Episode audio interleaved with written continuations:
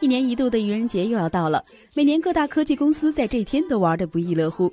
今年科技圈搞出什么新花样，我们还不得而知。今天我们就先来回顾一下去年愚人节那些科技圈的恶作剧。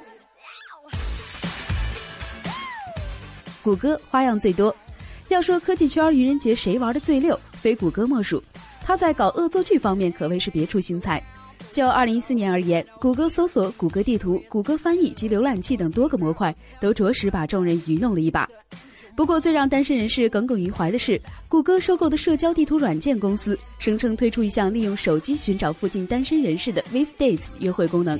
当然，谷歌确实有推出产品，只不过大部分是测试版。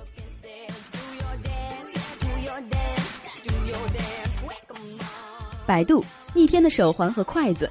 二零一四年愚人节，百度在官网宣布要推出 Jewel Life 梦幻手环。该手环的独特之处是可以还原佩戴者的梦境。与此同时，百度快搜也在愚人节正式面世。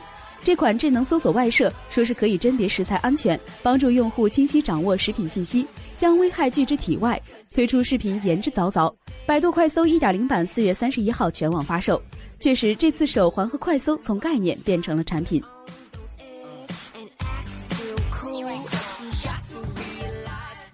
三星推出 Fingers 智能手套。二零一四年愚人节，三星计划推出一款 Fingers 智能手套。三星称此款智能手套内置麦克风、摄影机、扬声器，具备 5G 和无线 WiFi 网络，具有让使用者的手掌感应冷热的功能，甚至可以进行太阳能充电。三星自身还附带说明，这只是一个愚人节玩笑。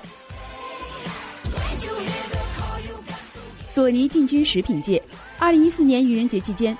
日本电子巨头索尼宣布要推出一款新的产品——能量食品。据说此款索尼蛋白质能量棒富含每天需要的纤维、蛋白质和锂，并且注入电流酶的食物还能为你的电子设备提供能量。并且索尼表示要进军食品界，制造出更多炫酷的食品。网友表示，玩笑开的有点离谱。